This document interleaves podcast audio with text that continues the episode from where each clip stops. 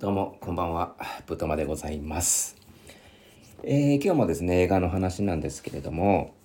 なんかちょっとこう、最近映画いろいろ見てて、ちょっと気づいたことというか、うん、があって、まあそれがなんかこう、主人公っているじゃないですか。まあ、その主人公が、なんかこう、まあ大まかに言って、まあ全部が全部当てはまるってわけじゃないんですけど、なんかこう、主人公がどういう人物なのかっていうところでなんかこう映画のジャンルが分かれてくるというか、まあ、その2種類のジャンルっていうのがですねこの成長と衰退なんですけれどもなんかこの主人公はすごく成長に向かってって言ってるなみたいなうん主人公。うん最近見た映画で言うと「あのソウルフルワールド」っていう映画がすごく面白くて、まあ、その映画の主人公なんかすごくなんかこう成長に向かってすごく葛藤してる人物であったんですよね。まあ、同じピクサーの作品で言うとあの「私時々レッサーパンダ」とかも、まあ、成長したいっていうその主人公の思いというか克服したいっていうねあの母親の依存的な部分とかそういうのを克服したいんだっていう主人公が葛藤するっていう作品なんですけれども、まあ、もう一個の衰退ですよね。衰退っていうのはどっちかっていうとその主人公がどんどんどんどんこう衰退していってる。いわばこの、成長が生だとするなら衰退は死に向かっていってるというところなんです。そういうテーマなんですけれども。あの、まあ、これはあのエーリッヒ・フロムの「あの悪について」っていう本で書いてあったその成長のシンドロームと衰退のシンドロームっていうなんかそういうあの概念があるんですけれども。まあその衰退っていうのはもう死に向かっていってるっていうことで、まあ、今日ちょっとご紹介したい映画というか喋りたい映画っていうのがですねあのーイギリスの映画で2007年上映の作品であの「あるスキャンダルの覚書」っていう作品なんですけれどもこれあの、まあ、ディズニープラスでちょっと見たんですけれどもすごく面白くて面白いっていうか、まあ、興味深いというかゾッとするというかねあのすごいあのうわーってまあいい気分にはならなかったんですけどうんでもまあ見てよかったなっていう感じですよね。なんかもう刺さるところは刺さるしうん。っていうまあ比較的この作品の主人公もそうだしなんかこう全体的な流れとしてどんどんどんどん衰退していってるっていうまあこれ作品なんですよね。うん。まああらすじを言うとですね、まあ、あらすじっていうかあの出てるのがあの主演の女性がですねあのジュディ・リンチっていうあの、まあ、結構あの60歳くらいの俳優さんで60、うん、オールドミスって言われてますからそれくらいの年齢だと思うんですけれどもそのジュディ・リンチさんが演じるそのバーバラっていうね女性教師が主人公でで、そこ、その女性教師のその、まあ、総合中等学校ってなってるんで、これは海外なんであれなんですけど、おそらく中高一貫校みたいな多分ところだと思うんですけれども、見た感じ、まあ、高校生とま中学生が出てる感じだったので、まあ、そういう感じかなって思うんですけど、そこの学校で歴史の先生をやってるんですね、この、えーバーバラは。そこになんかこう、新人教師のシーバっていう女性が、この女性があの、ケイト・ブランシェットを演じ、が演じてる、すごく美しいね、女性で、まあ何を隠そう私もですね、この、あるスキャンダルの覚書のこのフィルマークスのパッケージというか、この、なんだろうな、アイコン？のそのケイト・ブランシェットがすごく魅力的だったので、ちょっと見てみたいなって思って見たくらい、なんかそれくらいやっぱこう、お綺麗なケイト・ブランシェットなんですけれども、まあ、そのケイト・ブランシェットがですね、あの新人教師として入ってきて、で、まあ、そこでちょっとまあ、あるスキャンダルの覚書っていうくらいですから、ちょっとした事件が起こるんですね。うん。で、その事件で、なんかこう、二人の関係がこう、どんどんどんどんこう、こじれていくみたいな作品なんですけれども、まあ、この作品を見てね、あの、私がこう何を思ったかっていうと、やっぱこう、知識ってあるじゃないですか。知識ね。知識って、ちょっと危ねえなというか、やっぱこう、諸刃だなとかさ、まあ当たり前なんですけれども、あの、まあ知識は武器だって言いますけれども、うん、それによって自分がどんどんこう死に向かっていくってその武器を使ってどんどん死に向かっていくっていうこともまあめちゃめちゃあり得るしその本作はこのですね典型例だなって思ったんですけどまあ、すごくこのジュディ・リンチっていう人が演じるそのバーバラっていう女性はですね、すごく聡明というか、賢い知識人の人なんですね。うん。まあ自分でも、その、自分で言うのもどうかと思うんですけど、その、シーバってね、そのケイト・ブランシェットに、その、自分のこと言う時も、私はみんなから嫌われてるけど、頭がいいし、尊敬されてるのって言うんですよ。うん。そこはちょっとおかしいじゃないですか。うん。自分で言うんかみたいな。まあでも、まあそういう自信ある人もいるし、まあそこはいいと思うんですけれども、まあでも、まあ実際シーン見てても、まあ確かに嫌われてるし、うん、まあちょっと職場から煙たがられてるんですけれど、まあでも頭はいい、賢い人だというところで、なんかこうみんながこう難しい話してたら、これなんだっけみたいな話したら、それは何々で何々よみたいなことをパッて言うんですよ。うん。それに対してもなんか、その人が尊敬されてたら、おお、さすがだねってなるけど、ああ、ああ、そうなんだ、うん、みたいな感じなんですよね。うん。だからまあこの、バーバラはすごく職場ではあのー、なんだろうな、あんまり好かれてはないっていうか、でもまあ仕事も、まあね、教師なんでその歴史の知識とかめちゃめちゃあるし、まあ仕事というかまあそういうことはするから、まあ、なんだろうね、働いてるっていうところなんですけれども、まあこのバーバラが、あの、まあ怖いとか、まあホラー的なこの文脈なんですけど、この作品は、あの、やってる、その、なんだろうな、ルーティンというか行動があって、なんかこの日記をつけてるんですよね。うん、日記。で、その日記がどういう内容かっていうと、あの、バーバラにとってすごくそのお気に入りの女性というかその友達ですよね。バーバラよくその友達って言ってるんですけれども、その友達、まあ今作で言うとそのシーバなんですけれども、シーバと友達になって、ね、そのシーバのことを、まあ、つらつらと書くんですよ。で、その後にシーバが起こす事件とかのこともつらつらつらつらと、もう毒舌なんですよね。なんか豚とかさ、なんかこう、すごくね、こう、日記の内容がね、見下してるんですよね。こう、他人をね、すごく。職場の人も、あの、あの豚がそのシーバとなんか釣り合うわけないだろ、みたいなことをバラバラ書いてたりとかするんですよ。で、すごくなんかこう目線的に言うとその観察者みたいな。感じなんですよね。で、自分は賢いって思ってる女性だし、なんですけれども、その日記の内容がすごくね、こう、なんていうんですかね、個人的というか、あの、自分のこと、他人のことを書いてるようで、実は自分のことしか考えてないというか、なんかこう、すごくね、冷たいんですよ、中身が。うん。で、その、まあ、基本的にはそのシーバのことを書いてるんですよね、友友達の。でも、そのシーバはこう、これこれこういう人間だから、こうした方がいいとか、勝手に決めつけてたりだとか、相手が明らかに嫌がってんのに、なんかこう、ね、あの、買い物行って楽しかったみたいなのとか、すごくなんかこう自分の都合で、なんだろう、その日記にはすごくなんか美しいものとしてこう、書いてるんですよね。まあ事実こそ歪めてはないものの、その事実って、うん、彼女だけのそのなんかフィルターを通したすごくねじ曲がったものっていうか、すごくだからその日記の、まあいわばその、何ですか、文脈というか、うん、が文脈じゃねえか。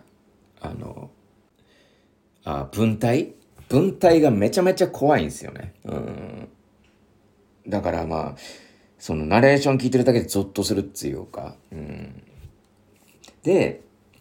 まあ、その日記の内容もさることながらですね、彼女のその職場の人とのコミュニケーションの取り方とかも、なんだろうな。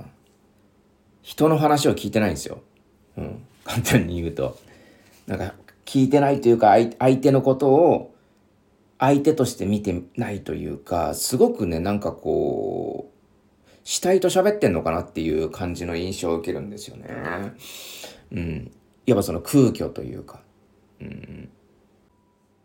なんかこう、自分がこう思ってるんだから、あなたもこうでしょっていう。なんかこう、他人と自分は違うみたいな、うん。っていうのを、なんかこう、他人をバカにしてるくせにそこがなんかこう分かってないというか、自分が思ったことが正しいっていうすごい人なんですよね。まあ、それがちょっと怖いんですけれども。で、まあ、この主人公は、まあ、例えばあのカテゴライズするならサイコパスとか狂人とかって多分言われるがちだと思うんですよ。あいつはサイコパスだ怖いなとかあこういう人には近づかないところとかって言ってすごく簡単に片付けられがちなんですけれどもなんかそれもなんかちょっとあの微妙でじゃあどんなサイコパスなのか狂人なのかっていうところをちょっとあの自分気になるというかあの自分なりに思ったことをちょっと喋りたいんですけれどもやっぱこうねあのすごい専門的に言うとすごくあのササディストというかサディストでそのネクロフィリア的な傾向があるというか、まあ、ネクロフィリアってなんか死体愛というかあの弛緩とかする人ですよね。なんか死体をになんかこう性的興奮を覚える人というかなんかそういうのがまあ精神疾患ですよね、まあ、そういうのであってでなぜそういうふうに思ったかっていうとやっぱねこ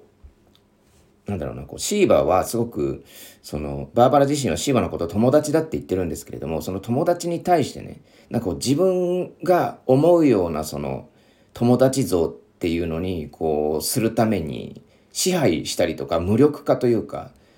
あの弱らせる行動をとるんですよ。うん、まあちょっと事件を起こすんですけれども、そのシーバがね、うん、生徒とちょっとスキャンダラスなことを起こすんですけれども、その時に、なんかその秘密を握ったそのバーバラは脅すんですよね、その事件。で、でも私は友達だから喋らないけどね、みたいなので、まず手玉に取ったりだとか、で、ちょっと意に反したことしたら、なんかちょっと嫌なこと言って、相手をこう脅したりとかするんですよ。うん。まあ、徐々に無力化させていくっていう。まあ、これすごく支配的であり、どんどんその相手を無力化させてるってことは死に近づけてってるわけじゃないですか。衰退させてってるわけじゃないですか。そういう行動がすごく、あのー、なんだろうな、不気味というか、まあ、さっきも言ったその、衰退、死に向かって行ってる主人公だなって思ったところではあるんですけれども、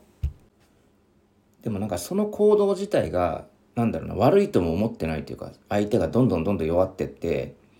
るのになんかそれを悪いと思ってないというかそれをなんかこう冒頭に言ったその知識って危ないよなっていうところでもう全てこの自分の知識でによってなんかそう正当化してってるんですよねどんどん。私は頭がいい賢いから自分の言ってる通りにすれば大丈夫だとか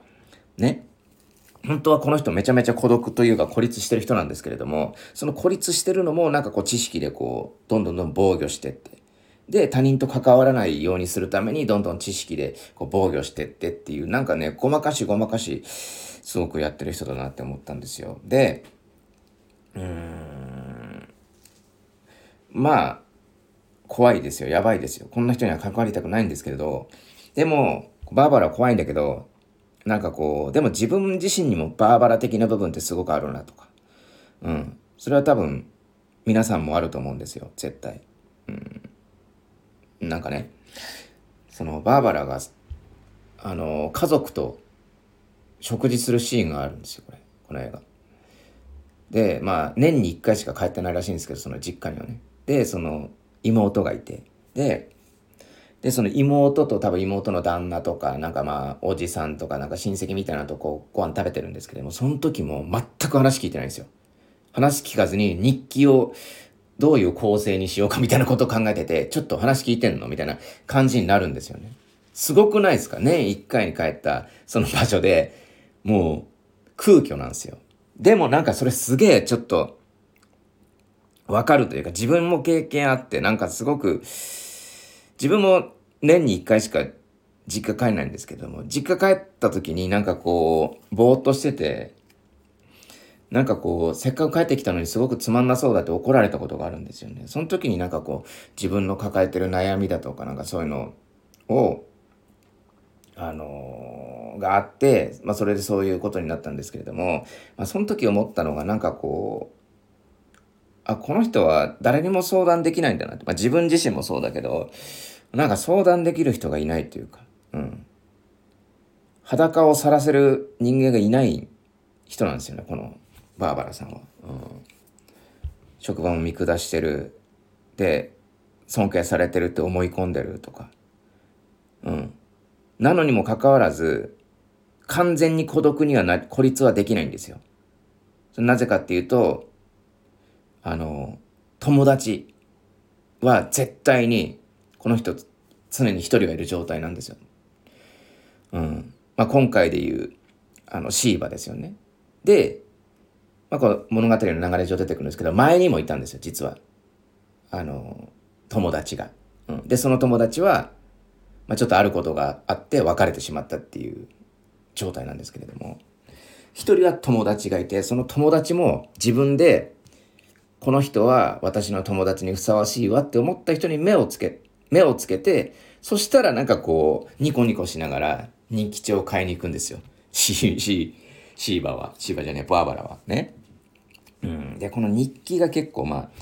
面白いというか、うん。あの、アイテムで、でさっき衰退って言いましたけど、なんかこう日記ってすごく生産的なものじゃないですか。なんか自分の表現とかさ、なんか自分の思いを書くとか。っていう、そのなんかまあ生産というか、まあいわばその文学にもなり得るものじゃないですか。うん。で、それで文学出せば、いろんな人が読むし、みたいなところで、そういう側面もあるんだけれども、この日記に関して言うと、もう内容がどんどんどんどんこう、対象がどんどんどんどん弱ってく観察日記みたいな内容なんですよ。うん。朝顔の日記ってさ、あの、小学生とは書くけどさ、基本的に成長を願ってるじゃないですか。根が、なんあの、根が2センチ伸びましたとか、今日はつぼみが、あの、咲きましたとかさ。うん、じゃないんですよ、この えの、バーバラが書く日記っていうのは。どんどんどんどん、あのシーバがね、弱ってってんですよ、この日記の内容で。しかもその弱ってるところに、なんかその自分なりの、本当はね、ちゃんと事実書いたらどんどん、あの、絶望に近づいてってるんですよ、その、シーバは。どんどんその事件でどんどんどんどん、あの、圧迫されてって、気持ち的にはどんどんどんどん衰退してんのにもかかわらず、このバーバラは、それをなんかこう、いいように化粧するというか、味付けするんですよ。知識によって。ね。で、さもなんかこう自分の、自分が作ったこう作品、美しい作品であるかのように、こう、シーバーのことを書くんだけれども、全然こう見てる方は、いや、そんなことないだろうっていうことを思うわけなんですよね。で、そこがやっぱ面白い。この映画はすごく。うん。だからすごくね、こう、他人を支配する、コントロールする人なんですよね。うん。で、やっぱこう、一個そのなんかこう見どころとしてはですね、あの、シーバ、シーバがですね、そのバーバラがですね、なぜシーバを気に入ったかっていうその契機があるんですよ、きっかけが。っていうのが、その、みんなでね、コーヒー飲んでたらですね、あの、シーバがね、あの、コーヒーを飲んだ後に、鼻の頭にそのカプチーノの泡をくっつけてるんですよね。うん。そしたら、それを見つけたバーバラは、鼻の頭にカプチーノの泡ついてるわよってジェスチャーで教えるんですけれども、それを、あって気づいた時の、そのシーバを見たそのバーバラの顔がもうにんまりとめちゃめちゃ嬉しそうに笑うんですよ。うん。見つけたっていう感じでね。うん。この笑顔がですね、この映画のなんかすごく、なんか自分が印象に残ったシーンなので、ぜひ、あのー見てみてください。